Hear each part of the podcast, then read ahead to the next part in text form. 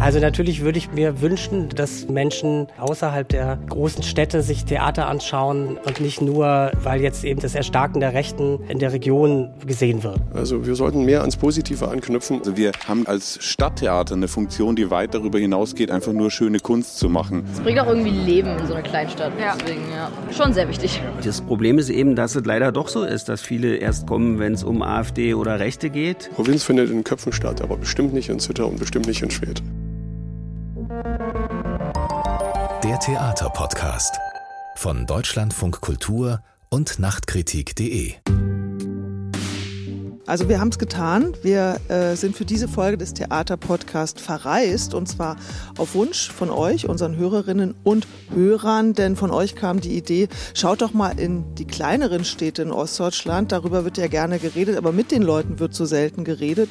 Und wir haben uns gedacht, das wäre doch ganz schön, die Theaterleute aus diesen kleineren Städten selbst mal zu Wort kommen zu lassen und vielleicht mal wegzukommen von Ressentiments und von Vorurteilen und gerade in diesen Zeiten, in denen ja über den Osten meistens im Zusammenhang mit dem Erstarken der Rechten berichtet wird, dachten wir uns, fahren wir doch mal hin.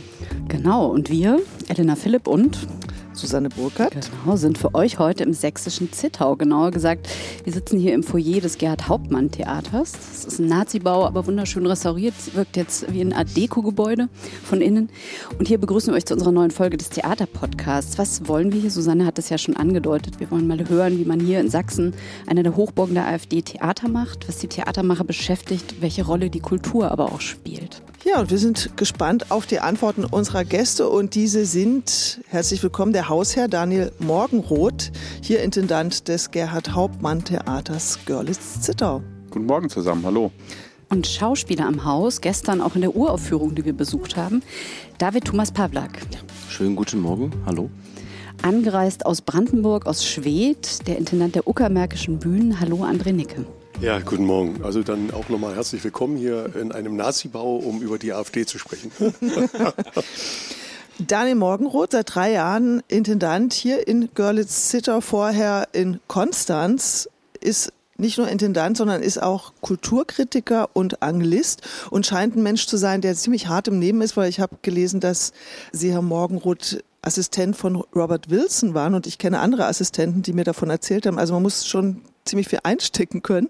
Jetzt ist ja immer von Theatern im Osten Deutschlands immer die Rede von den Bollwerken für Demokratie.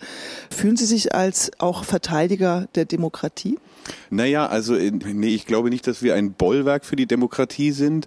Ich glaube, dass wir selbstverständlich Demokratie, was heißt verteidigen, leben, befördern.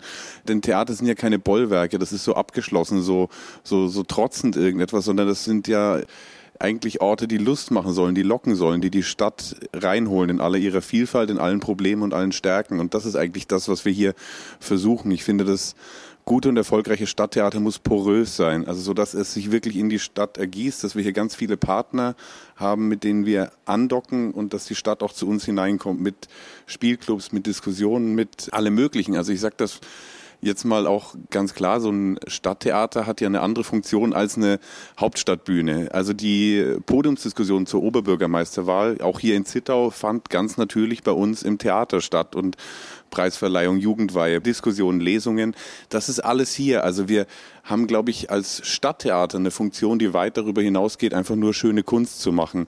Und das ist wahnsinniger Teil unserer Relevanz und auch warum diese Theater finanziert werden müssen, warum es uns braucht hier. Ich sag's mal ganz bösartig, wenn es in Berlin ein Theater weniger gäbe, könnte die Stadt, glaube ich, noch existieren. Wenn es hier kein Theater mehr gibt, dann gibt's hier nichts mehr. Okay, das hören die in Berlin wahrscheinlich nicht so gerne, aber David Thomas Pawlak, Sie sind seit 14 Jahren im Ensemble hier in Zittau. Vorher waren Sie in Parchim am Landestheater. Würden Sie sagen, dass das Theater eine politische Aufgabe hat? Also ich glaube, ein Teil der Aufgabe des Theaters ist politisch, aber ich glaube nicht unbedingt ausschließlich. Also das Publikum ist ja keine homogene Masse und es gibt einen großen Teil des Publikums, die wollen die leichte Unterhaltung, sage ich mal, schöne Liederabende, die gehen ins Theater, um sich zu entspannen. Und ich finde, das hat genauso eine große Berechtigung wie der politische Teil, der nicht fehlen darf. Uns als Spieler oder mir als Spieler sind natürlich die politischen Abende lieber, die machen mehr Spaß, weil sie oft mich mehr fordern, also mich auch geistig fordern, als ich sag mal jetzt ein Liederabend, aber der ist genauso berechtigt und sollte äh, genauso großen Raum, wenn nicht sogar den größeren Raum, glaube ich, einnehmen. André Nicke, wie ist denn das Verhältnis in Schwedt und ähm, vielleicht vorab noch, also Verhältnis von leichter Unterhaltung und politischem Theater? Und Sie haben es ja gerade schon so schön aufgespießt. Wir wollen hier gegen Vorurteile und Ressentiments diskutieren und sind voll damit eingestiegen. Ähm, Sie haben auch mit auf den Nazibau reagiert. Fühlen Sie sich denn da manchmal auch ein bisschen sehr in eine Ecke gedrängt, dass man eben immer gleich mit der politischen Brille auf das Theater guckt und hat das eigentlich eine ganz andere Funktion vor Ort? Die Frage ist, ob Theater ob das nicht eine Mehr ist oder ein Traum ist, dass Theater irgendeine Form politisch sein kann oder eine politische Institution sein sollte. Wir Künstler wünschen uns manchmal, dass wir so relevant sind, in eine Gesellschaft hineinzuwirken, dass wir Veränderungen herbei bewirken können. Von Schiller, ach, wenn wir nur ein Nationaltheater hätten, so würden wir auch eine Nation in seinem Aufsatz äh, Schaubühne als moralische Anstalt betrachtet. Das ist, glaube ich, ein ewiger Wunsch, der vielleicht ein Teil unserer intrinsischen Motivation ist, äh, jeden Tag aufzustehen und gegen die Unbild des Lebens, den jeder irgendwie erfährt, anzukämpfen wie so ein Don Quixote gegen die, die Windmühlen. Da liegt vielleicht eine Überschätzung dessen, was wir äh, zu leisten in der Lage sind. Wir sind alle mit Zuschreibungen unterwegs, damit wir uns in einer Welt orientieren. Und da sind Vorurteile manchmal ganz wichtig. Damit wir uns eben auch in Extremsituationen ganz schnell irgendwo, wir als Mensch, als Fluchttier, in der Lage sind, möglicherweise zu retten. Oder wie Heiner Müller sagt, die erste Erscheinungsform des Neuen ist der Schrecken. Das müssen wir auch wissen, dass wir immer erstmal wegrennen und dann können wir uns dem Ganzen irgendwie annähern. Und da komme ich aber für mich auf eine Funktion von Theater, abseits des Politischen, ausgehend von einem Satz von Benno Besson, äh, Theater kostet Geld, bringt aber auch Gewinn, wenn auch abseits von Profit. Im Theater kann man leben lernen. Und das halte ich für die eigentliche Funktion. Und zwar leben lernen mittels Anwesenheit und nicht über eine Mattscheibe, wo ich zwar spannend unterhalten werde, aber wo ich auch mitbekomme, wie andere Individuen in Extremsituationen im Schutzraum der Kunst sich verhalten um zu leben, um zu überleben und wie sich möglicherweise mein Sitzmacher-Nachbar dazu verhält und reagiert. Das halte ich für viel, viel wichtiger und als für eine Funktion, die im Augenblick, glaube ich, auch sehr, sehr notwendig ist, zusammenzukommen, sich darüber zu verständigen, wie wir leben wollen. Das ist ein schönes Stichwort. Vielleicht ergänze ich noch, André Nicke ist ungefähr eine Stunde von Zittau entfernt geboren und aufgewachsen im Bautzen, hat vor der Wende an der Hochschule für Schauspielkunst Ernst Busch in Berlin studiert, war in den Wendejahren Schauspieler am DT und am Berliner Ensemble, hat also zwei Systeme erlebt und kennengelernt, war später auch am Theater der Freundschaft, was heute Theater an der Parkauer heißt, dann am Landestheater Detmold und ist eben seit vier Jahren in Schwedt, einer noch SPD-regierten Stadt. Sie haben gerade das Stichwort aufgebracht, so als Ort des Austauschs, des Zusammenkommens. Und Sie haben ja sowas gemacht, als das Embargo gegen Russland entschieden wurde, haben Sie in Schwedt Ihr Theater geöffnet für Diskussionsrunden und Erklärungen, was das bedeutet für die Stadt. Wie kamen Sie zu dieser Entscheidung und wie wurde das aufgenommen? Da gehe ich sogar einen Schritt davor. In Corona-Zeiten wollte ich es partout nicht akzeptieren, dass Theater geschlossene Betriebe sind. Äh, episodenhaft, jemand aus der Marketingabteilung, die junge Mutter kam zu mir und sagte, die wollten mir mein Kind heute in der Kita nicht abnehmen mit der Begründung, Theater sind ja zu. Und das stimmt ja nicht. Die waren ja nicht geschlossen und wir konnten nur keine Aufführung realisieren. Und dann dachte ich, das kann doch nicht wahr sein. Wie vermittle ich einer städtischen Gesellschaft, dass wir da sind, dass wir produzieren? Und dann dachte ich, die Kirchen haben ihre Glocken, der Muizin äh, ruft über die Stadt. Wir müssen genauso über eine Stadt rufen und bin dann wirklich vom Januar 21 bis zum Frühjahr, bis der Lockdown dann wieder in Brandenburg dann zurückgenommen wurde, jeden Werktag 10 vor 10 aufs Theaterdach gestiegen und habe ein Gedicht gegen den Wind im Sturm dieser Zeit gerufen und habe äh, verschiedenste positive Erfahrungen gemacht. Erstmal, Kunst kann Menschen Struktur im Tag geben. Also die wussten, warum sie früh aufstehen in solchen Zeiten, wo vieles nicht möglich war äh, um dort unten zu stehen. Manche waren dort eben diese fast 100 Mal durchgängig da und damit zu zeigen, wenn man nur originell genug ist, gibt es immer Möglichkeiten, in der Kommunikation zu bleiben und sich zu vermitteln. Oder am Welttheatertag, äh, damals durfte dann schon zumindest Galerien geöffnet werden, ähm, habe ich unser Hauptfoyer als Galerie umgestaltet und habe in drei Zeitschlots jeweils 20 Menschen den Besuch des Theaters am Welttheatertag ermöglicht, damit überhaupt mal, ich glaube, das einzige Theater in Deutschland, was dann mal die Türen öffnete. Also da ist mehr möglich und das erwartet man eigentlich von uns Kreativen, der Gesellschaft Angebote zu machen, wie es trotzdem geht in extremen Situationen. Auch wenn ich jetzt ein bisschen abschweife, aber die kollektive Erfahrung von Menschen war eigentlich in der Regel immer in Katastrophen, kommen wir zusammen und stehen einander bei. Das ist eine solche Veränderung an Erfahrungswahrnehmung in dieser Corona-Zeit, dass wir nicht zusammenkommen durften Und da wünsche ich mir zum Beispiel auch nach wie vor noch eine Aufarbeitung, weil irgendwann kommt die nächste Katastrophe. Wollen wir dann wieder so damit umgehen? Wir reden über Spaltung von Gesellschaft, aber es gibt Ursachen dafür. Das könnte eine davon sein, dass unser Umgang mit einer Pandemie nicht der, ach, was ist das richtige Adjektiv jetzt? Der empathischste war. so, äh, also mich treibt das immer um ähm, der Gedanke, dass Theater in eine städtische Gesellschaft hineinwirken soll, äh, ausgehend von dem Kernsatz von Kennedy, frag nicht, was der Staat für dich tun kann, frag, was du für den Staat tun kannst. Und so sollte sich doch das Theater fragen, was können wir für unseren Steuerzahler, der uns finanziert, tun in extremen Situationen. Und wenn eine Stadt wie Schwedt betroffen ist durch ein Embargo und die ganze Region hängt an diesem Energiefaden dort, der ja für große Teile Ostdeutschlands, benutze den Begriff bewusst, die Benzin, die Dieselversorgung, die Betonversorgung und so weiter macht, dann steht da mehr auf dem Spiel als nur die 3000 Arbeitsplätze. Da steht eine gesellschaftliche Schieflage, die ganz schnell dadurch ins Kippen kommen kann, weil diese Erdölleitung heißt Freundschaft. Und ich habe in irgendeiner Podiumsdiskussion mal gesagt, dann hört die Freundschaft der Zapfsäule auf. Und dann äh, kann man sich die politische Landkarte angucken, wie die sich dann einseitig einfärbt. Und das war für mich so unwahrscheinlich wichtig, darüber mit einer städtischen Gesellschaft ins Gespräch zu kommen. Und das war so ein Format, das nannten wir Zukunft jetzt. Auch vielleicht, um der Stadt selber zu zeigen, an was man jetzt alles denken muss und mit wem man ins Gespräch kommen kann. Also manchmal war es so, da hatte ich einen Psychologen, den habe ich gefragt, wenn die Stadt Schwedt ein Patient wäre und der liegt bei Ihnen auf dem Sofa, was würden Sie dem raten? Ja, der sagte da bedingungslose Akzeptanz. Erstmal das akzeptieren, was jetzt ist. Nicht auf die Türen starren, die sich geschlossen haben, sondern die Türen suchen, die sich öffnen. Und so zog sich dieses Format fast anderthalb Jahre lang im Theater als Agora gedacht mal wieder durch. Wer kam denn da und wurde das wirklich diskutiert? Also erstmal nochmal wichtig ist vielleicht, dass wir solche Räume wie Agora brauchen, wo abseits von staatlichen und religiösen Institutionen wirklich nochmal wieder Gesellschaft verhandelt wird. Das ist, glaube ich, auch ein Urimpuls von Theater. Da kann man durchaus andocken. Äh, wer kam? Äh, es sind alle die gekommen, für die wir plötzlich mit so einem Format relevant waren, weil es hier unmittelbar ihr eigenes Leben betroffen hat. Da waren Senioren dabei, die das zweite Mal das Gefühl haben, vielleicht sogar das dritte Mal, wenn sie das Ende des Zweiten Weltkriegs schon mal erlebt haben, um ihre Lebensleistung gebracht zu werden. Und die wollten von mir entschuldet werden. Nämlich, dass sie in dieser Stadt äh, mal die Chemieindustrie aufgebaut haben für die DDR. Und das Versprechen war immer, Chemie bringt Wohlstand und Schönheit. Daran wollten sie auch heute noch glauben. Und nicht, dass man jetzt einen Vorwurf bekommt, ihr wart die Bösen, ihr habt diese fossilen Brennstoffe dort veredelt oder, ne?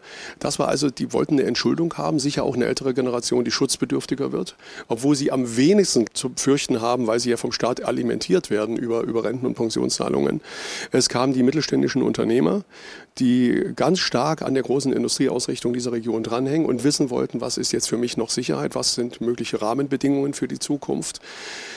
Es kamen weniger die, die unmittelbar in den Betrieben arbeiten, die es gerade betrifft. Kann man sagen, es ist ein Dreischichtsystem. Vielleicht passt das einfach nicht an so eine ähm, abendliche Vorstellung, die ich immer Montagabend gemacht habe, 19 Uhr parallel zu Aufmärschen, die andere Gruppen organisieren. Und die Jugend hat gefehlt. Daniel Morgenroth, wir haben ja gerade gehört, das Theater als Kommunikationsort. Sie sagten vorhin, das Theater muss porös sein und sich in die Stadt ergießen. Wer kommt denn zu Ihnen ins Haus und was sind in Zittau die Themen, die die Stadtgesellschaft umtreiben? Wir haben das jetzt gerade bei Herrn Nicke schon gehört. Es ähm, hat ganz viel zu tun mit noch DDR-Industrien, die abgebaut wurden, also mit wirklich Themen, die seit 30 Jahren schwelen. Wie ist das denn in Zittau? Was liegt denn hier an? Naja, das kann Herr Pawlak vielleicht noch besser beantworten, weil der ja in Zittau lebt. Aber ich denke, die Themen sind ja ähnlich. Natürlich ist es eine Region gekennzeichnet von Strukturwandel, von Wegzug, von Überalterung lang. Und da fließt gerade sehr viel Energie auch von der Politik rein, das umzukehren. Das kehrt sich auch schon ein bisschen. Also da ist wirklich ein großer Umbruch dabei, aber eben auch noch, wie André Nickel richtig sagt, viel trotzdem nachtrauern, an alten Dingen hängen.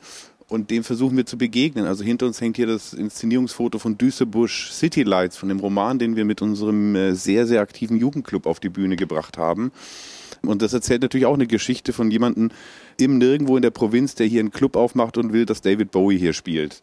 So, aber diese Idee, es ist hier nichts los, dann machen wir was los. Das ist ein Thema und da konnten wir wirklich jede Menge junge Menschen begeistern, war immer voll, weil die hier eine Geschichte erzählen konnten, die in Verbindung zu ihrem eigenen Leben steht. Und was sind die Themen, die bewegen? Wir haben hier einen Liederabend im Programm, der nennt sich Straße der Besten, Rock und Pop von City bis Silly.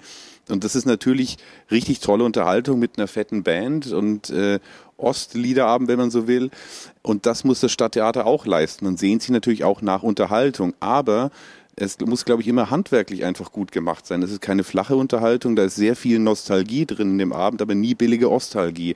Und deshalb, der ist auch jedes Mal ausverkauft, weil da finden sich, glaube ich, auch Menschen wieder, zu sagen, okay, wir denken an diese Zeiten zurück, an jenes und auch der Anspruch zu sagen, wir machen eine gute Unterhaltung, auch das muss ein Stadttheater leisten. Also nur zu sagen, wir sind irgendwie so eine Form einer politischen Erziehungsanstalt oder, oder so etwas, das, das reicht dann auch nicht aus. Ich weiß nicht, Herr Pawlak, wie, wie sehen Sie es mit den Themen in der Region? Ähm, ja, ähnlich. Also ich glaube auch, dass viel Angst herrscht, viel Verunsicherung, wie es gesellschaftlich weitergeht, wie der Wohlstand sich weiterentwickelt. Also ich glaube, die Angst, einen Wohlstandsverlust hinnehmen zu müssen, die ist schon sehr groß, weil das hier natürlich auch eine Region ist, die nach der Wende doch sehr viel eingebüßt hat durch die Deindustrialisierung und viele Menschen davon sehr, sehr stark betroffen waren. Wir haben vor, ich weiß nicht, ich glaube zehn Jahren hatten wir ein Projekt, das hieß Robur. Also waren drei Schauspieler und drei vom Arbeitslosentheater.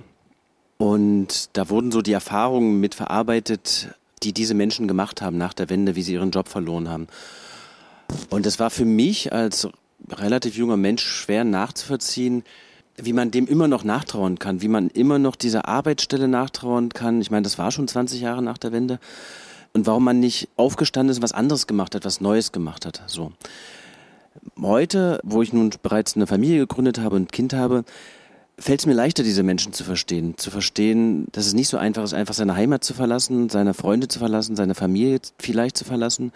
Dass es nicht so einfach ist, einfach zu sagen, okay, dann gehe ich halt auf Montage und bin halt fünf Tage die Woche im Westen, um dort äh, Geld zu verdienen. Und ich glaube, dass viele Menschen diese Angst wieder haben, dass so eine Situation wiederkommt und dass man wieder vor die Wahl gestellt wird, was mache ich jetzt eigentlich? Ja, und aus dieser Angst heraus, aus dieser Unzufriedenheit heraus, äh, dass da nicht schnell genug reagiert wird oder nicht transparent genug reagiert wird und man nicht versteht, was sollen denn diese ganzen Maßnahmen? Was soll denn jetzt mit diesen Kohlemillionen passieren? Wie soll mir persönlich denn das helfen, wenn da in, in Görlitz ein Astrolabor irgendwie aufgebaut wird? Das hilft mir doch hier in Zittau überhaupt nicht. Und ich glaube, das sind so die Themen, die hier die Gegend beschäftigen. Ob wir als Theater da viel helfen können, weiß ich nicht. Wir können Diskussionen anbieten, aber die Menschen müssen halt kommen, um dann mit uns zu reden. Als wir hier angereist sind, mir ist aufgefallen, dass in fast, man kommt ja mit der Regionalbahn hierher und dass in fast jedem Bahnhof die Fenster vernagelt sind mit Brettern. Also das ist schon mal ein komischer Eindruck, den man hat, dass alle Bahnhöfe in vielen Regionen Ostdeutschlands zugenagelt sind, weil das einfach wie so Geisterbahnhöfe sind. Und dann habe ich gedacht, ach, eigentlich könnte man als Theater so eine Art Kiosk machen dann da und da richtig was losmachen. Und ich habe mit dem Regisseur hier gesprochen, der eine Urführung inszeniert hat, weswegen wir auch hier unter anderem zusammensitzen, auf die wir noch kommen. Ein Stück, das gestern Premiere hatte. Dann hörte ich aber das Görlitz-Zittau, muss man vielleicht auch nochmal zur Einordnung sagen. Zittau hat 29.000 Einwohner, Görlitz 58.000 in etwa. Sowas, ja. Ich dachte mal, die sind ganz nah beieinander. Nein, die sind 40 Autominuten entfernt. Also das ist für ein Haus, was sozusagen ein Haus sein will, auch wahrscheinlich nicht ganz unkompliziert. Es ist ein Viersparten-Theater mit zwei Häusern, habe ich gelernt. Und was Sie gerade erwähnt haben, Herr Morgenroth, diese Inszenierung Düsterbusch City Lights, da wurde ein neuer Spielort geschaffen, weil es gerade hieß, die Leute müssen auch kommen. Vielleicht kann ja das Theater auch zu den Leuten gehen. Und das wurde ja versucht. Nur ist Görlitz halt ein Haus, was Riesenprobleme hatte vor einiger Zeit mit einer Sprinkleranlage, die das Haus überflutet hat. Kurz vor der Insolvenz stand es.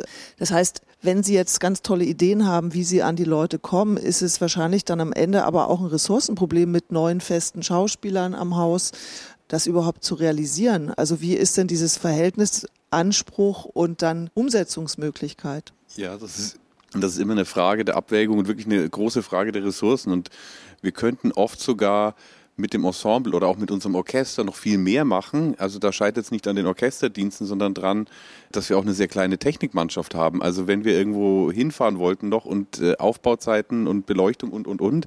Also da scheitert es wirklich ganz häufig dran, dass da die Ressourcen nicht vorhanden sind. Das heißt, es ist schon immer sehr dünn gestreckt und wir versuchen wirklich, seit ich hier bin, auch im ganzen Landkreis präsent zu sein. Und man muss ja sagen, also dieser Landkreis ist lang. Also im Norden Weißwasser bis hier runter ins Zittauer Gebirge, da sind sie zwei Stunden unterwegs mit dem Auto. Das ist schon wirklich ein langer, ein großer Landkreis und da überall präsent zu sein, ist nicht ganz leicht. Und Ja, letztes Jahr war so ein bisschen, hatten wir das Güterbahnhofsjahr ein bisschen ungewollt durch diesen Wasserschaden in Görlitz, waren wir in ganz vielen Ausweichspielstätten in der, in Görlitz in der Synagoge, im äh, Jugendstil-Kaufhaus, im, äh, in der Gedenkstätte Stalag 8 in Skorzelec, also in, in Polen nebenan. Und hier haben wir Düsterbusch City Lights eben im alten Güterbahnhof in Zittau gemacht, was auch toll ist, weil das ist so eine Event-Location, soziokulturelles Zentrum, das ein Verein da belebt. Und das war toll, an diesen Ort zu gehen, weil das ist außerhalb und da kommen auch junge Menschen hin und da gehörte genau diese Geschichte eben rein. Und in Görlitz haben wir den alten Güterbahnhof auch bespielt mit einem riesigen immersiven Theaterprojekt. Malfi hieß es nach, nach Websters Tragödie über die Herzogin von Malfi. Und das war auch ganz toll, weil da hatten wir auf einmal so viel sogenanntes theaterfernes Publikum, so viele junge Menschen, die da in Flipflops kamen, aber sie hatten davon gehört, das ist äh, sinnlich und man läuft durch einen künstlichen Wald, ein künstlicher See, Paläste und was passiert da und man ist wirklich drin in dieser Inszenierung. Und das war toll. Deshalb glaube ich auch so an die Kraft des Theaters, weil wir müssen tatsächlich nur die richtigen Angebote machen. Wenn wir überspitzt gesagt den bildungsbürgerlichen Kanon pflegen und äh, einen schönen Schiller und einen schönen Mozart machen, das reicht eben nicht mehr, sondern wir müssen diese anderen Angebote machen. Und ich fand es auch wichtig, André Nicke hat über Corona gesprochen. Ich äh, fand da auch vieles ganz, ganz schrecklich, wie da umgegangen wurde mit, mit dieser Situation. Und wir haben damals zum Beispiel eine Impfsprechstunde angeboten, weil ich weiß, da war diese Impfdebatte und ganz viele Menschen hatten wirklich Fragen und hatten Angst und hörten von der Politik nur, lasst euch impfen, es ist sicher, lasst euch impfen, es ist sicher. Und dann haben wir einen Labormediziner und einen weiteren Arzt auf die Bühne geholt und haben um Fragen gebeten. Wir haben hunderte Zuschriften von Leuten gekriegt. Wie ist denn das? Ich habe aber gehört, die Impfung macht jenes oder soll ich das? Also die hatten einfach Fragen, weil wir haben hier ja auch Ärztemangel. Sie können nicht einfach zum Hausarzt gehen und sagen, bevor ich mich impfen lasse, wollte ich mal Folgendes wissen. Hatten das dann auch live gestreamt. Die Leute konnten auch während des Streams noch Fragen stellen. Da waren auch einige ganz absurde Fragen dabei. Also werde ich jetzt magnetisch oder so. Also das war aber auch sehr viel berechtigte Kritik, denn wir wissen ja mittlerweile, die Impfung war jetzt lange, lange nicht so, wie sie angepriesen wurde. Und das meine ich, das ist dann eigentlich nicht unsere Aufgabe als Theater, Medizinberatung zu machen, dürfen wir auch gar nicht. Aber in dem Moment war es wichtig und in dem Moment reicht das Theater raus in die Stadt. Also ich glaube, da geht es darum, immer zu erkennen, was braucht die Stadt, was sind die Themen und das hat ja was mit Empathie zu tun. Ich bin ja nun erst seit dreieinhalb Jahren hier, ich bin gelernter Wessi, das heißt, ich äh, kann viele Dinge nicht nachvollziehen. Ich lerne da auch gerade erst immer noch viel und denke mich in so Dinge rein, aber ich glaube, wenn man empathisch rangeht, spürt man ja, wo die Themenfelder sind. Andre Nicke, Sie kamen ja auch aus Berlin hier ans Theater oder dort ins Theater in Schwedt, muss man sagen, von Zittau aus. Ähm, Sie haben lange das Theater in Köpenick geleitet, also ein Stadtteiltheater, würde man aus Berliner Sicht sagen. Wie haben Sie sich den Schwedt genähert, das ja auch nicht Ihre Geburtsstadt war? Da ich glaube wirklich ein gesellschaftlich denkender Mensch zu sein, der immer den Impuls aus der Region nimmt oder aus, aus, ähm, aus dem Widerspruch lebt, war Schwed für mich interessant, weil man mir 2010 schon sagte, also das mit diesem Erdöl, das geht hier noch zehn Jahre gut. Dann sagte mir das 2011 wieder, dann 2016, als ich wieder inszenierte, zehn.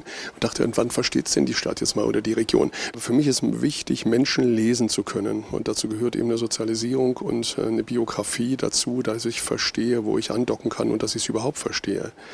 Ich war ja vier Jahre auch im Landestheater in Detmold als Mitglied der Schauspielleitung, habe dort inszeniert. Da war ich vielleicht noch gar nicht so reif, das alles noch viel mehr einfließen lassen zu können in die Arbeit.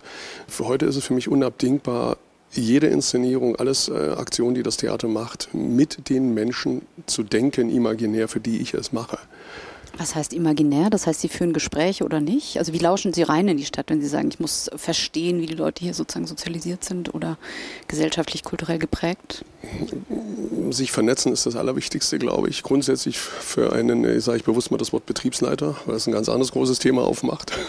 Diese Blackbox-Theater, Intendant, ja, wir leiten mittelständische Betriebe. Und sprechen, sprechen, sprechen, sprechen. Äh, Vernetzung in die Politik, Vernetzung in die gesellschaftlichen Vereine, die es gibt. Ähm, äh, beim Bäcker, ich suche immer das Gespräch, äh, auch über die, die, die Verkaufstheke hinweg. Das ist ganz wichtig. Sportliche Vereine, äh, was macht die Stadt überhaupt aus? Wie, wie tickt sie? Aber am Ende fließt das alles gar nicht in etwas Rationales zusammen, sondern das ist das, was wir vielleicht in, in einen künstlerischen Impuls nennen würden. Den Kuss der Muse, der beim Aufwachen plötzlich sagt, und das ist jetzt, das Thema brauchen wir. Und da glaube ich, da werden wir Publikum erreichen und da werden wir eine gewisse Relevanz erzeugen. Das kann funktionieren, das muss nicht unbedingt funktionieren. Vergangenen Sommer hatte ich eine Uraufführung eines Musicals, das nannte sich Comeback, weil das natürlich für so kleine Städte ein Riesenthema ist. Äh, neun von zehn Abiturienten gehen weg und kommen nicht wieder. Aber Regionen, wenn sie überleben wollen wirtschaftlich, brauchen sie eine Ansiedlung. Sie brauchen die Rückkehr von den Menschen, die brauchen dort Fachkräfte. Das war hochspannend. Aber ganz ehrlich, schlechtestes Zuschauerergebnis ever bei einer Open-Air-Musical-Inszenierung. Der, mein Mut wurde dort erstmal nicht belohnt. Ich glaube aber, wenn ich das zehn Jahre durchhalte, dann hat das eine Relevanz bekommen, weil ich die Stadt auf eine gewisse Art und Weise zwinge, sich mit sich selbst zu konfrontieren. Und wenn ich über ein Theater der öffentlichen Hand nachdenke, dann ist das eigentlich die vornehmste Aufgabe, unser Geld auch so einzusetzen. Das ist ja ein super Stichwort. Äh, dann kommen wir jetzt doch mal zu der Inszenierung, die gestern Abend hier Premiere hatte, nämlich das Stück Das beispielhafte Leben des Samuel W., ein Stück geschrieben vom Erfolgsautor Lukas Rietschel, der stammt aus Görlitz, lebt da auch und er hat ein Debütroman geschrieben mit der Faust in die Welt schlagen, der große Aufmerksamkeit bekommen hat. Darin geht es um so eine Nachwende-Frustgeschichte, auch zwei Brüder, die sich radikalisieren im Osten Deutschlands. Und ich fasse mal kurz zusammen, wie es dazu kam. Also Lukas Rietschel, wenn ich das jetzt richtig erinnere, ist auf Sie zugekommen, Herr Morgenroth, als Sie hier ins Theater kamen und hat gesagt, ey, wollen wir nicht irgendwie zusammenarbeiten? Und dann hat er eine Carte Blanche bekommen, schreib mal ein Stück für uns. So, so in also wir haben uns äh, kennengelernt bei einer Lesung von seinem Buch Raumfahrer 2021 und sind dann ins Gespräch gekommen. Ja, also er kam nicht direkt ins Theater und gesagt, ich möchte ein Stück schreiben, sondern okay. da waren dann schon der Chefdramaturg Martin Steffke und ich haben gesagt, den müssen wir beauftragen, weil der hat eine Stimme und der wird uns was liefern, was relevant für hier ist. Genau, und dieses Stück, das ist eine, könnte man sagen, Melange aus 100 Interviews, die er geführt hat in der Region mit Leuten.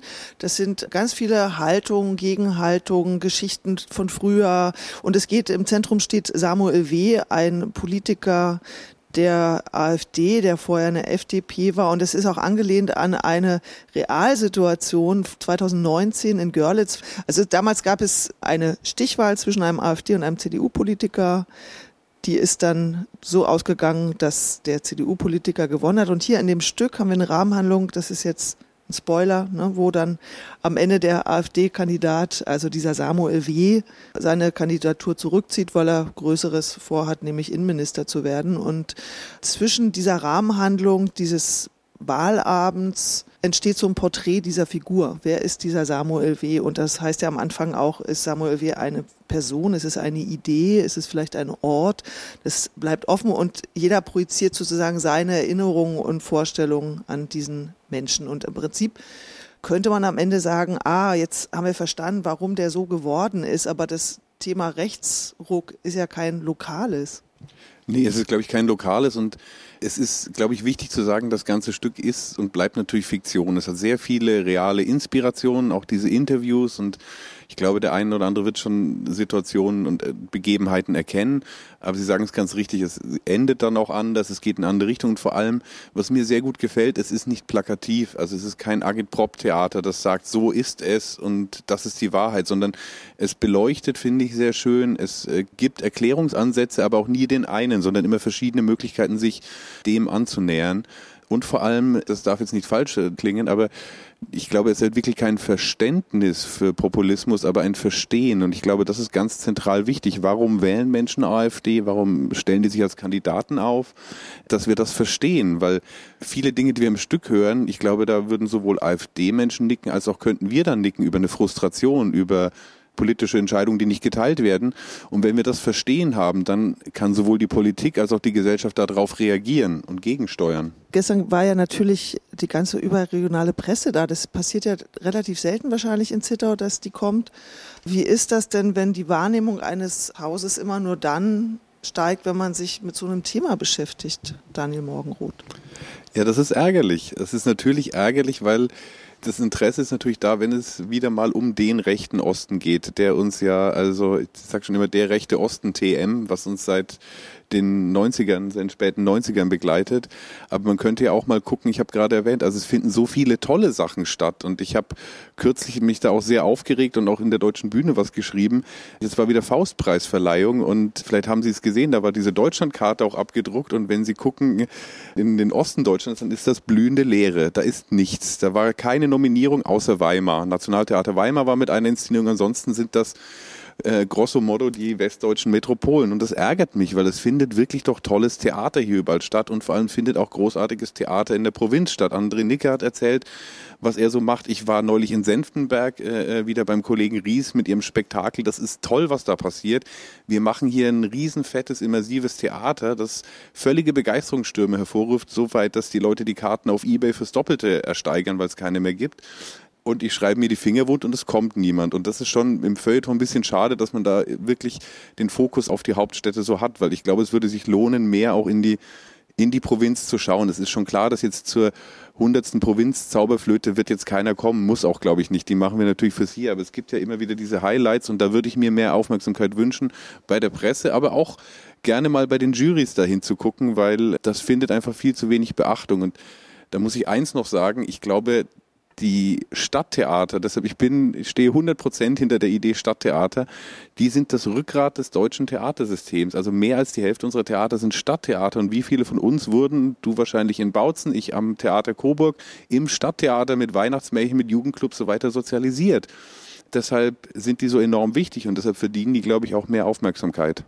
Dann im Morgenrot jetzt viel dieses Wort Provinz. Wir haben uns im Vorfeld darüber unterhalten, ist das eigentlich ein Schimpfwort? Ärgert man sich dann, wenn man hört, äh, Theater in der ostdeutschen Provinz, darf man das so sagen? Oder ist das die Arroganz der Metropolenbewohner? Äh, für Sie offenbar kein Problem. Nö, das ist ja erstmal eine Beschreibung. Theater in der ostdeutschen Provinz kann man sagen, kann man machen. Ich glaube, es ist ein bisschen eine Geschmacksfrage. Also ich, ich fühle mich pudelwohl hier und ich fühle mich pudelwohl in dieser Rolle hier und auch in diesem beim Bäcker erkannt werden und man ist ja immer irgendwie präsent. Das ist anders als natürlich in, in einer großen Stadt. Deswegen, also es braucht natürlich beides, aber es ist auf jeden Fall kein Schimpfwort und man hat aber, was das Tolle ist, andere Möglichkeiten und andere Beachtung hier. Ich habe es vorhin schon gesagt, natürlich ist das das Theater hier und ich habe nicht das Gorki, das Hebel, das Deutsche Theater zur Auswahl und kann eben schauen, was, sondern es muss das hier sein. Das gibt uns nochmal andere Möglichkeiten, aber eben auch nochmal eine andere Relevanz, eine andere Verpflichtung in die Stadt hinein. André Nicke hat ja gerade erzählt, er hat ein Musical gemacht, Comeback, also wichtiges Thema für den Ort und trotzdem sind die Leute nicht gekommen. Und da war jetzt die Frage, vielleicht wollen die Leute gar nicht mit ihrer Realität so direkt konfrontiert werden.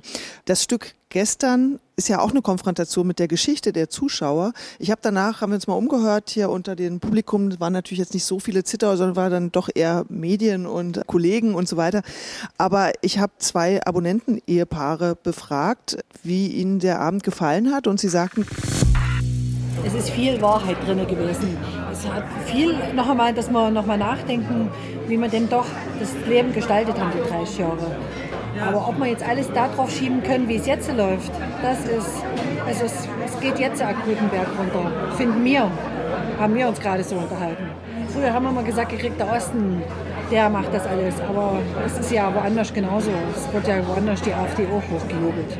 Und dann erst, als ich das Mikro ausgemacht habe, haben sie dann gesagt, na ja, wir sind ja auch total abgehängt. Seit 30 Jahren gibt es keine Bundesstraße hier zu uns. Unsere Enkelkinder wachsen irgendwo im Westen auf, weil die jungen Leute alle weggehen. Also ich hatte so ein bisschen den Eindruck, dass der Abend diesen Frust auch nochmal hochgeholt hat bei einigen, die hier leben. Also es ist ja auch ein gewisses Risiko, die Leute mit ihrer eigenen Geschichte zu konfrontieren, oder? Naja, ist es bestimmt, weil das darf ja auch mal schmerzhaft sein oder das muss auch mal schmerzhaft sein. Also mein ehemaliger Chef hat immer gesagt, wir sind der Schmerz, nicht der Arzt. Ähm, und da hat er, glaube ich, schon auch sehr recht. Und das ist auch eine sehr ambivalente Geschichte, weil da sind viele Wunden hier. Gerade wirklich diese verlorene Generation, dieser Wegzug nach der Wende, alle jungen Leute weg. Das merkt man in der Altersstruktur, das merkt man auch in der Gesellschaft und das wird ganz stark gespürt. Und auch diese Wunde, die Enkelkinder sind irgendwo im Westen weit weg. Das ist ein Problem. Das ist wirklich ein Problem. Und auf der anderen Seite muss man, glaube ich, auch schauen, dass man nicht äh, als Opfer abonniert wird. Guck, uns geht so schlecht, es ist so schrecklich. Und da gibt es äh, auch Menschen, die sich gerne, glaube ich, da drin suhlen. Und es gibt hier großartige Menschen, die sagen, wir arbeiten mit völligem Enthusiasmus unverbrüchlich dagegen. Und das sind alle, auf die ich setze. Das ist, glaube ich, die richtige Haltung. André Nicke, wie steuert man das denn aus, wenn man, also wir reden jetzt gerade viel über den Begriff Konfrontation, wenn man dann doch mal in der Stadt, wo man jeden kennt, etwas macht, was zum Beispiel in der Fraktion in der Stadtverordnetenversammlung nicht passt oder in einem bestimmten Verein nicht so ganz gut auf die Palette passt. Wie holt man das denn wieder zurück und wie bleibt man im Gespräch? Mir hat nach einer Buchlesung Friedrich Schorlemer, Publizist und Theologe auf dem Lehrstuhl von Luther in Wittenberg, mal in sein eigenes Buch geschrieben von den Satz Mut macht Mut. Das war für mich so erschütternd. Das ist ein absolutes Lebenskredo geworden. Egal, ob es einen biblischen Ursprung hat, aber einer muss vorangehen. Ich glaube, das ist ein Teil der Funktion von Theater jetzt in dieser Zeit. Wenn wir hier als Trutzburgen eines Verständnisses, wie ein Mensch welche Fähigkeiten haben müsste, damit freiheitlich, demokratisch auf, der, auf dem Boden des Grundgesetzes, dialektisch denken, laizistisch und so weiter, das ist alles das, was unsere freiheitlich-demokratische Grundordnung ausmacht. Welche Kompetenzen und Fähigkeiten er einfach braucht und mit welchen Präferenzen er unterwegs äh, ist, wo wir ihn abholen können. Wenn wir das verhandeln am Theater, dann ist das schon mal etwas, was ganz vielen Menschen, die ähnlich denken und sich bestätigt sehen müssen in diesem Denken, eine Funktion von Theater, wenn wir dort vorangehen, mit diesem Mutmachenden, indem wir solche Sachen verhandeln. Um dieses Comeback mal zu Ende zu bringen, damit man nicht denkt, er hat jetzt keine Zuschauer in Schweden. Bei der W23 hatten wir das beste Jahr seit 30 Jahren. Äh, Zuschauer sind so zurückgeströmt und äh, der Eigenanteil liegt bei 25 Prozent des Erwirtschafteten. Das ist natürlich eine Augenblicksaufnahme, wie sich das weiterentwickelt. Muss man schauen, also da stimmt schon etliches an dem Format, auch mit diesen mutigen Crossover-Formaten in die, in die Stadt hineinzuwirken. Ich greife nochmal den Begriff der Vernetzung auf. Wir hatten ja vor einer Woche Enthüllung des Korrektiv-Rechercheteams zu einem Treffen in einer Villa in Potsdam, wo also rechtsextreme Kräfte die Deportation von irgendwie nicht assimilierten Migranten geplant haben. Und äh, die Theater haben relativ schnell reagiert. Es gab vor ein paar Tagen im Berliner Ensemble einen Abend initiiert von Kai Vogels vom Volkstheater Wien, wo äh, Teile dieses Berichtes in szenischer Lesung präsentiert wurden. Es gab eine Live-Ausstrahlung in, ich glaube, 40 Bühnen, unter anderem Altenburg, Gera. Görlitz Zitter war jetzt nicht dabei. Sie, Herr Nicke, machen das jetzt demnächst auch nochmal, äh, auch in, einem, in einer Gruppe von verschiedenen Theatern. Diese Art von Vernetzung, wie funktioniert das? Vernetzung funktioniert durchaus, indem der eine Intendant den anderen Intendanten oder die andere Intendantin nachts anruft und fragt, wie macht ihr das? Oder warum hast du das gesagt? Oder wo ist deine Quelle? Wie kommst du an das Material dran? Das ist, so funktioniert das dann einfach schon. Aber der Impuls muss ja bei einem selber sein. Das Ereignis als so wichtig einzustufen, dass man sagt, hier können wir nicht schweigen, hier gibt es einen Angriff, der geht uns alle an. Deswegen schätze ich das absolut hoch, was da passiert ist, auch wenn ich da meine Fragen dennoch daran habe, ob es politische Kunst gibt oder ob Kunst nicht in ihren besten Momenten in dem historischen Moment einfach wahnsinnig politisch wirkt. Und das würde ich immer als eine Aufgabe der Kunst sehen. Aber um das Wesen der Dinge zu erfahren, braucht es manchmal doch einen gewissen Abstand. Ähm, und ich benutze dann eher eine Art Fernglas, weil wir so oft sagen, wir nehmen ein Brennglas und legen das über etwas, um das deutlicher zu sehen. Also ich glaube, dieses Umdrehen eines Fernglases, um es weiter wegzurücken und dann auch noch, was man da noch sieht, das scheint ja dann doch so relevant zu sein und doch so wesentlich, dass es sich lohnt, sich damit zu beschäftigen. Das ist bei mir eher mehr diese Frage der Kunst und das Anbieten des Kontextes. Deswegen, wenn wir also eine Lesung jetzt machen werden mit, mit Verweis auf diese Enthüllungen, dann wird es ein Klassenzimmerstück sein, was wir an dem Tag anbieten, um erstmal überhaupt einen theatralen Aufschlag zu machen, was um Migration geht.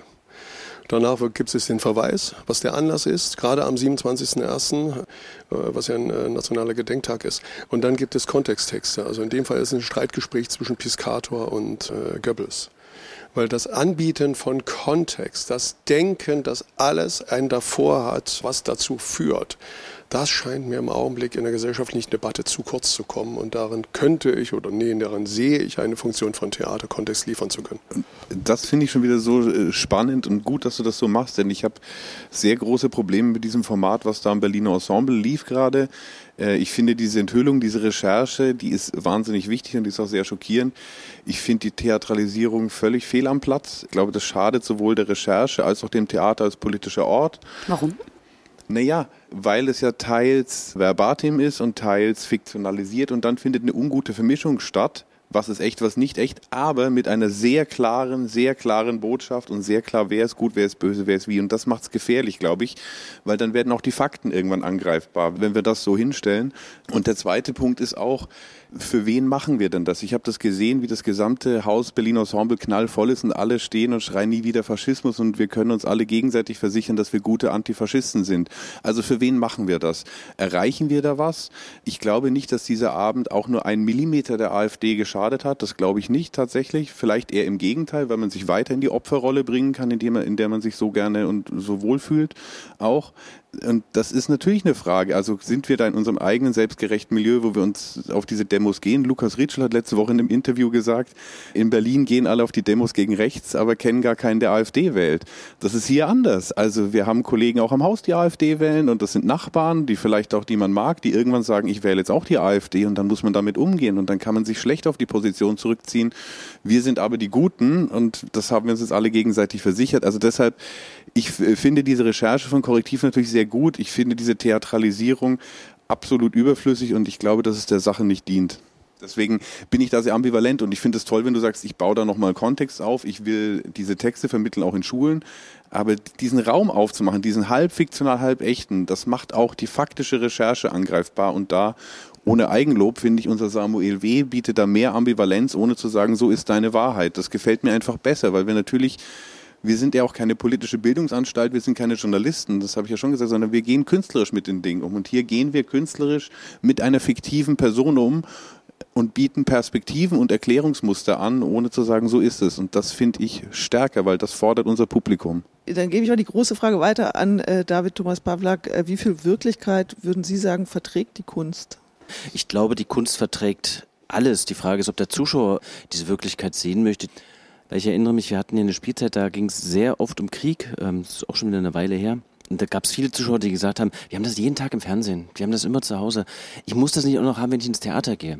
Oder wir hatten Kasimir und Caroline inszeniert und auch da haben die Zuschauer gesagt, oh, immer diese Arbeitslosigkeit, das habe ich zu Hause, das will ich nicht. Ich will das nicht permanent sehen.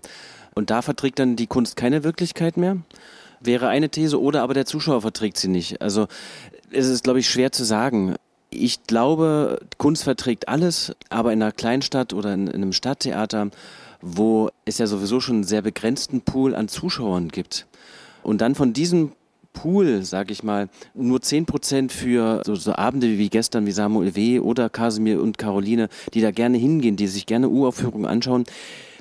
Wenn das von den normalen Zuschauern nur 10% sind, ist das in einer Kleinstadt natürlich sehr, sehr viel schwieriger, dann die Hütte voll zu kriegen, als in einer Großstadt, wo einfach ja viel mehr Menschen sind und von diesen vielen mehr Menschen natürlich dann sich auch mehr für solche Uraufführungen oder solche gesellschaftskritischen Abenden einfach interessieren.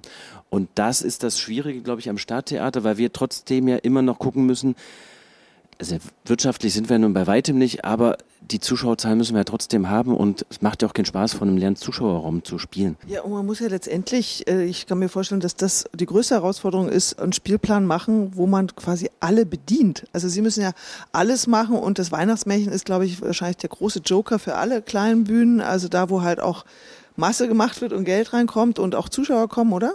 Ja, also Stadttheaterspielpläne sind natürlich immer die eierlegende Wollmilchsau. Also bitte die Klassiker nicht vergessen, aber auch was für junge Menschen und was Provokantes und gute Unterhaltung. Also das ist jedes Jahr so ein Jahr natürlich. Also Brot- und Buttergeschäft sind auch hier das Weihnachtsmärchen, im Musiktheater das Weihnachtskonzert und dann großes Sommermusical und hier unsere wunderbare Waldbühne in Jonsdorf mit tausend Sitzplätzen, unser kleines Bad Segeberg mit Pferden und äh, Gewehren und Degen und das wird das Publikum auch sehen. Das heißt, ja, und zwischendrin kommt sowas wie Samuel W. oder Düsterbusch City Lights, weil das beschreibt Herr Pavlak schon richtig. Also das müssen nicht immer die Erfolgsstücke sein, die aber trotzdem wichtig sind und dann ihr Publikum finden. Also das ist immer eine Abwägung, glaube ich, und auch ein bisschen Kompromiss. Ein, ein kluger Stadttheaterspielplan. Ich weiß nicht, wie es dir da geht, André, aber. Also von den zwölf Positionen oder Inszenierungen, die äh, im Jahr das Schauspielensemble rausbringen kann, sind neun bis zehn feste Markenprodukte, wo wir genau wissen, was ist die Zielgruppe, das muss kommen, das muss die Komödie, das muss das Weihnachtsmärchen sein. Das ist viel Kinder- und Jugendtheater, Schultheater. Es ist der eine Klassiker, und dann bleibt relativ wenig Platz, noch irgendetwas dazwischen reinzubekommen. Seit meiner Intendanz bestehe ich darauf, dass wir einmal im Jahr eine osteuropäische Uhr der Erstaufführung haben. Das, denke ich, spielt für euch ja auch eine große Rolle, so als Theater. Wegen der Grenzen. An einer Grenze ohne Grenze in dem ganzen Verständigungsprozess und einer kulturellen Annäherung, was, glaube ich, auch irgendwo gelebte Friedensarbeit ist, weil man sich immer wieder neu lernen muss zu verstehen Da ist dann schon relativ wenig Platz. Der Wunsch, sich Stoffe und Themen anzunehmen, der ist unendlich. Also könnte doppelt so viel jedes Mal reingepackt werden. Und da ist die Frage, wie viele Menschen kommen eben und, und sehen das alles. Wir als Haus haben Gott sei Dank das Glück, ich habe einen großen Saal mit 800, einen kleinen Saal mit 300 Plätzen, ein intimes Theater mit 100 Plätzen, eine Theaterklause mit 86 Plätzen und eine Open-Air-Bühne mit 750 Plätzen. Ich kann für alle Bedürfnisse und Bedarfe, kann ich wunderbar was abdecken. Aber das, was ich jetzt als relevant, künstlerisch relevant, ästhetisch relevant, gesellschaftlich relevant beschreiben würde, das findet in der Regel im Intimtheater, wo so 99 Plätze sind, statt. Dafür ist das Publikum noch da. Und das ist gut und das ist richtig. Und wenn es nur das wäre, würde es die Notwendigkeit für mich begründen, dass Theater an dem Standort einfach sein muss. Und da ist eben nicht nur neue Stoffe, neue Erzählweisen. Ich denke auch immer noch, dass ein Geschichtenkanon, den alle irgendwie kennen, ein wichtiges, verbindendes gesellschaftliches Etwas ist. Also als ich ein 80-Jähriger und ein 18-Jähriger zumindest noch gemeinsam den Osterspaziergang rezitieren konnten, dann war es die Geschichte, die sich hat einander verstehen lassen. Oder zumindest, ob das eine gemeinsame Herkunft ist, eine gemeinsame Sozialisierung ist, whatever. Aber Geschichten sind ja so eine Theorie sowieso erfunden worden, damit man sich erkennen kann und Zugehörigkeit fühlen kann. Also braucht man vielleicht auch Geschichten, die die Zugehörigkeit dann wieder aufsprengen, aber auch immer. Also das äh, knüpft aber an den Gedanken von Daniel an. Wir haben eine Monopolstellung in den Städten. Wir sind der Grundanbieter. Wir müssen alles abdecken und es ist nicht ehrenrührig. Die Erstbegegnung, das ist das wichtigste Produkt von jungen Menschen mit Theater und der theatralen Form, das Weihnachtsmärchen. Das wird möglicherweise das meiste Publikum abholen, auch wenn wir nicht das meiste daran verdienen, weil das ein Irrglaube ist, weil das natürlich Kinderpreise sind. Wir kommen jetzt mal so langsam zum Ende und damit wieder zum Anfang zurück, nämlich der Anlass, warum wir hierher gefahren sind. Das waren so Kommentare oder Anregungen an uns und da gab es auch einen Kommentar auf Nachkritik. Da hieß es, in den Texten über ostdeutsches Theater wimmelt es von Ressentiments, doch scheinen sie nicht interessant genug, sie einmal genauer zu betrachten und auch die speziellen Sorgen, die sie haben. Dann jetzt nochmal die Möglichkeit, kurz zu sagen, ist das so? Welche Ressentiments sind das, mit denen Sie permanent zu kämpfen haben oder die sie permanent entkräften müssen? Also äh, ich, es sind zwei Dinge, die mich immer wieder stören. Das ist immer diese dieser klischeehaft rechte Osten, weil natürlich ist die AfD hier stark, aber es gibt auch eine wahnsinnig starke und engagierte Zivilgesellschaft, die hier die Stärke wahrgenommen. Ich war vorher in Konstanz am Bodensee, da ist das nicht so ausgeprägt. Und die AfD hat, glaube ich, auch knapp 15 Prozent mittlerweile in Baden-Württemberg. Und da ist solches Gedankengut genauso da, noch nicht in der Stärke. Deshalb ärgert es mich, wenn der Osten da auf nur rechts reduziert wird, weil das ist mehr und vor allem ist es eine Region, die einfach wirklich wahnsinnig viel zu bieten hat. Also ich weiß nicht, wie oft Sie schon hier waren, aber Sie können hier ja segeln auf dem Berzdorfer See oder klettern im Zittauer Gebirge oder Skifahren im Riesengebirge. Und das alles so im 40-Minuten-Radius. Das ist eine irre Region zum Leben, für Freizeit und für alles. Deshalb.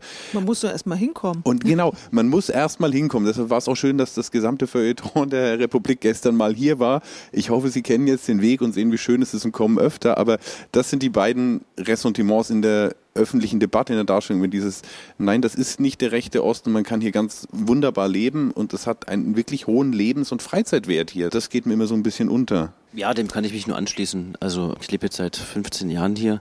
Also man kann hier wirklich sehr, sehr viel machen. Und ja, wir haben viele AfD-Wähler und wir haben hier auch viele Rechte, aber es gibt auch wirklich den Teil, der wirklich dagegen aufsteht, der sagt, nee, so wollen wir das nicht haben. Wir hatten letztes Jahr im Februar, gab es hier vor dem Theater ein Gedenken an die Opfer vor Stalingrad. Da kamen sie hier vor unserem schönen Nazi-Theater und haben Fackeln aufgestellt und also wollten das wirklich benutzen. Und es waren, ich weiß nicht, ich glaube, es waren 30, 40 Leute, die sich da vorstellten und auf der anderen Straßenseite waren einfach 200, 300 Leute, die gesagt haben Nein und die einfach die Nazis einfach überbrüllt haben. Also es gibt diese Menschen, die aufstehen und wir sind nicht immer die schweigende Mehrheit, sondern auch hier in Zittau oft einfach die lautere Mehrheit und das wäre, glaube ich, schöner, das öfter zu hören. Ich möchte nur ganz kurz noch sagen, weil das jetzt so oft fiel, hier dieser Nazi-Bau. Also es ist hier, das Zittauer Theater ist 1932 abgebrannt und wurde dann 1936 in der Nazi-Zeit neu gebaut, in dem entsprechenden Stil. Man könnte es klassische Moderne nennen, glaube ich, ja. Es ist ein sehr schöner Bau. Nur, dass ich sage, ja. es ist, dass das jetzt nicht haften bleibt, irgendwie das Nazi-Theater Zittau, weil wir haben uns auch damit künstlerisch letztes Jahr auseinandergesetzt mit einer szenischen Installation, das Grenzlandtheater mit der Bauungsgeschichte, mit der Philosophie, die in diesem Hause steckt. Das war auch gut, aber ich äh, glaube, Sie können bestätigen, es ist ein wirklich sehr hübsches Haus und wir sitzen in einem es sehr sind keine Hakenkreuze Foyer. dran oder so. Das bestätigen wir hiermit. Nee, ich denke, so eingefleischte Grundannahmen oder Vorurteile, das ist wie so eine kulturelle Übung und Praxis. Und es gibt den schönen Satz, die Kultur frisst die Strategie zum Frühstück. Äh, man kann sich noch so sehr vornehmen, äh, sozusagen etwas zu wandeln, wenn wir nicht die Grundannahmen, die Vorurteile vorziehen, die dazu führen, dass es ein solches Bild gibt und darüber sprechen. Und deswegen bin ich so dankbar, dass wir diesen Podcast zu diesem Thema machen können. Man kann ganz äh, steil einfach mal sagen, äh, wir haben heute A zu wenig, glaube ich, über ein positives Bild gesprochen, das ist, dass wir sind, weil äh, selbst in Ihrer Beschreibung herzukommen, waren es die zugenagelten äh, Fenster, was ganz schnell auch eine, wir kennen alle LTI, LTI und Viktor Klemperer Sprache, denkt für uns, das ist keine zugenagelte Gegend. Also ich bin gern bereit, den Westimport der AfD, und das ist nun mal bewiesen so, äh, dass der gern zurückgenommen wird, also holt ihn bitte wieder ab äh, in den westlichen Bundesländern, weil in den 90ern war ich immer stark damit unterwegs äh, zu sagen, in der Konfrontation, Reduktion, oh, du bist Ossi, ich bin Wessi. Wir haben euch aber eine Wende voraus. Und das halte ich für einen ganz, ganz großes gesellschaftlichen Vorsprung. Die Transformationserfahrung des Ossis, wir benutzen bewusst den Begriff, diese Zuschreibung, den Zusammenbruch eines Systems erlebt zu haben und zu wissen, dass er kommen kann. Und das ist nicht das gleiche wie die Verlusterfahrung der Montanregionen, die dort sagen, wir stellen unsere Industrie um. Das ist der Zusammenbruch eines ganzen Systems. Ich bin da besonders geprägt. Ich habe eine sehr alte Mutter gehabt, die 18 war, als der Zweite Weltkrieg aufhörte. Die hatte dann auch schon so eine Erfahrung. Vielleicht pflanzt sich sowas fort in, in der Sensibilisierung dann, wie nimmt man so etwas wahr. Da könnte man andocken, da kann man ein, könnte man ein positives Bild schreiben und ostdeutsche Geschichte ist auch deutsche Geschichte. Da kann sich keiner wegdrücken. Die muss man genauso annehmen und da müssen wir gemeinsam daraus lernen und gestalten. Also wir sollten mehr ans Positive anknüpfen und nochmal zum Abschluss, Provinz findet in Köpfen statt, aber bestimmt nicht in Zitter und bestimmt nicht in Schwedt. Bravo. Aber ich wollte natürlich noch fragen, wir haben ja diese Wahlen in diesem Jahr und es, es könnte ja passieren, dass bestimmte Bundesländer dann doch AfD regiert sind am Ende. Gibt es da schon ist jetzt wieder nicht positiv, aber gibt es da schon Überlegungen oder gibt es da eine Vorbereitung oder irgendeine Form, Austausch oder Ängste, was auch immer, mit Blick darauf? Na, wir laufen doch hier in der Kunst ja auch immer auf so einem gewissen schmalen Grad, denn wir sind öffentlich finanziert. Das heißt, wir sind zu einer gewissen Neutralität verpflichtet. Gleichzeitig haben natürlich viele Künstlerinnen und Künstler bei uns im Haus klare Haltungen. Und auch das Publikum erwartet ja irgendwelche Haltungen, dass wir nicht, also die völlige Neutralität kriegen wir nie hin. Das heißt, so ein bisschen ist es immer eine Abwägung aber ich äh, habe es bisher noch nicht erlebt, dass wir gesagt haben, das machen wir lieber nicht, weil das ist uns zu heiß oder ähnliches. Also ich glaube, an dem Punkt hätte ich auch keine Lust mehr, wo man sich selbst zensieren muss, weil dann machen wir wirklich nur noch schöne Operetten und ein bisschen Angst habe ich natürlich schon, weil ich sehe, das Kulturverständnis der AfD ist schon ein ganz anderes als das, das ich glaube ich habe. Und wenn äh, die hier in die Regierung käme, wäre das äh, sicher damit verbunden, dass bei der Kultur wahnsinnig gekürzt wird. Und das macht mir Angst. Also deshalb natürlich, also aus Selbstschutz äh, freue ich mich natürlich, wenn es eine andere Landesregierung gibt und wenn diese Häuser, die so wichtig sind, weiter erhalten werden. Also das wird in jedem Falle natürlich hier ein sehr, sehr knappes Rennen, eine sehr, sehr schwierige Regierungsbildung, die dann auch das Land erstmal wieder lähmt. Deshalb ist mir schon so also eher vor 2025 ein bisschen bange für die Nachwehen der Wahl. Ich habe doch große Hoffnungen, dass das ein demokratisches Bündnis wird, das eine Mehrheit erhält. Aber das wird nicht einfach. Aber ich glaube, Selbstzensur hilft uns auch nicht. Und ich glaube, es ist wichtig, dass wir eine Ausgewogenheit haben, aber uns nicht selber zensieren. Das ist die Gretchenfrage. Das ist die Frage, die man an Grundgens gestellt hat, die er für sich so beantwortet hat. Wenn ich es nicht hier den Widerstand geleistet hätte, das sind ja Selbstzuschreibungen. Und ich glaube, solange man nicht wirklich in der unmittelbaren tatsächlichen Situation ist, fällt es ganz schwer zu sagen, was man persönlich machen würde, wie man es strategisch machen würde. Ich plädiere dafür, dass wir uns künstlerisch und mit künstlerischen Mitteln äußern. Das hat was mit der Abwehr von der Angreifbarkeit. Und deswegen habe ich das Grundgesetz heute auch schon mal erwähnt. Ähm, und das gilt es ja auch zu verteidigen, weil Demokratie kann es auch äh, in einer Monarchie geben oder, oder, oder. Das Grundgesetz ist bei uns der Schlüssel für eine erfolgreiche Demokratie. Das heißt auch hier wieder so ein bisschen das Plädoyer für das Theater als offenen Diskurs- und Dialograum. Und ähm, weil Sie sagten, André Nicke, wir stehen jetzt wieder da und ähm, stehen mit den Ressentiments vom Anfang da, würde ich jetzt nicht sagen, sondern ich habe rausgehört, dass man mit einem Perspektivwechsel eigentlich gut Mut machen kann vor Ort und dass man zwar wissen muss, wo man steht, also auf dem Boden der demokratischen Grundordnung, aber dass man sich auch bewegen kann über Gräben hinweg und wenn man sich erstmal nur erkennt und sie nicht überwindet oder zuschüttet. Fantastisch zusammengefasst. Kunst ist aber eben kein Sport Sport, das ist ein Marathon. Und deswegen auch bei mir der Verweis auf den Kontext eben zum Krieg und Frieden. Äh, warum sollen wir dann nur bei diesen Kriegen plötzlich Bestellung beziehen äh, und den vielen anderen Kriegen nicht? Und was wäre dann, wenn wir zu den ganzen vielen anderen Kriegen den Kontext liefern würden, äh, wie wäre dann möglicherweise eine politische Reaktion. Also im Augenblick habe ich ein bisschen das Gefühl, wir Theater werden verantwortlich dafür gemacht, wenn die Demokratie scheitert. Und das lehne ich vehement ab. Das, wir sind nicht dafür verantwortlich. Das, das muss ich wegdelegieren. Eingangs sagte ich, wir können hier als Trutzburg für ein Menschenbild, so sage ich das mal, streiten und das verhandeln, mit dem das Überleben des Individuums äh, mal durchgespielt werden kann und das wir möglicherweise brauchten, um unser Leben so fortzuführen, wie wir uns es vorstellen. Ja, die Militärs haben ihre Sandkastenspiele, um die Gewinnbarkeit von Kriegen durchzuspielen und die Gesellschaft sollte ihre Theater haben, um die Gewinnbarkeit des Individuums in welchem Überlebenskampf auch immer durchzuspielen, hoffentlich mit einem positiven Ausgang. Anne Nicke, Intendant der Uckermärkischen Bühnen in Schwedt, auch der Meister des Schlusswortes, könnte man jetzt auch noch sagen. Ganz herzlichen Dank für die Zeit und für diese Runde. Auch ganz herzlichen Dank an David Thomas Pawlak, Schauspieler hier am Gerhard Hauptmann Theater Görlitz-Zittau. Und Daniel Morgenroth, Intendant hier im Haus. Sehr gern, danke. Vielen Dank.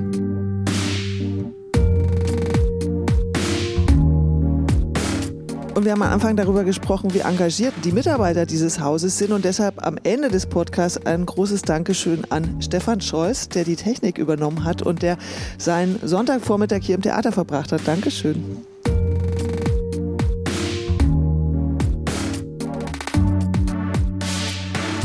So, das war unser Theaterpodcast heute aus Zittau, aus dem Gerhard Hauptmann Theater. Das nächste Mal sind wir wieder zurück im Studio. Ihr habt ja jetzt gehört, dass wir eure Anregungen ernst nehmen und uns auf den Weg machen, wenn wir sollen. Also schreibt uns gerne Vorschläge auf Instagram oder unter theaterpodcast.deutschlandradio.de, gerne auch Kommentar auf nachkritik.de. Bis zum nächsten Mal. Tschüss. Ciao.